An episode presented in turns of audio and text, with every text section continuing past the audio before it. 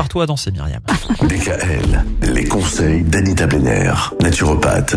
L'eczéma, ça c'est jamais agréable hein, quand on souffre d'eczéma. Non, c'est irritant. Eh oui, alors qu'est-ce qu'on peut faire? Qu'est-ce qu'on peut faire? Il y a des solutions naturelles, on a commencé à en parler hier, et puis il y a les huiles aussi. Hum, Les huiles contiennent des acides gras 5 qui peuvent ajouter de l'hydratation à la peau.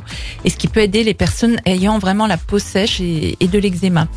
Euh, donc euh, il y a un essai clinique qui a été fait et on a regardé l'application d'huile de coco vierge sur la peau des enfants. hein. On l'a vraiment testé sur les enfants et les résultats montrent que l'utilisation de cette huile pendant 8 semaines a amélioré les symptômes considérablement de l'eczéma. Donc utiliser de l'huile de noix de coco vierge pressée à froid. Par contre, attention, les personnes allergiques aux noix de coco ne doivent pas l'utiliser. Oui. hein. Là, ça va également réagir. Et une autre huile qui marche très bien, c'est le cumin noir, qui est largement utilisé pour traiter d'ailleurs diverses euh, pathologies cutanées.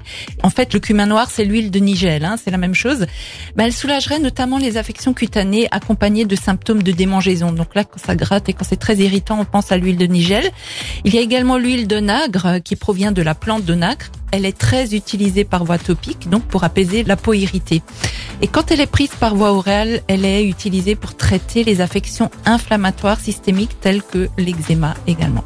Donc comment les utiliser? Ben, On applique ces huiles directement sur la peau après le bain et euh, jusqu'à plusieurs fois par jour. Donc euh, utilisez-les surtout avant de vous coucher pour garder la peau bien hydratée pendant toute la nuit.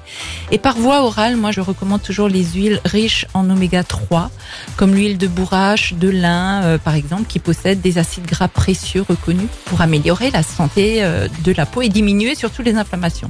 Donc consommez-les froides à hauteur environ d'une cuillère à soupe par jour.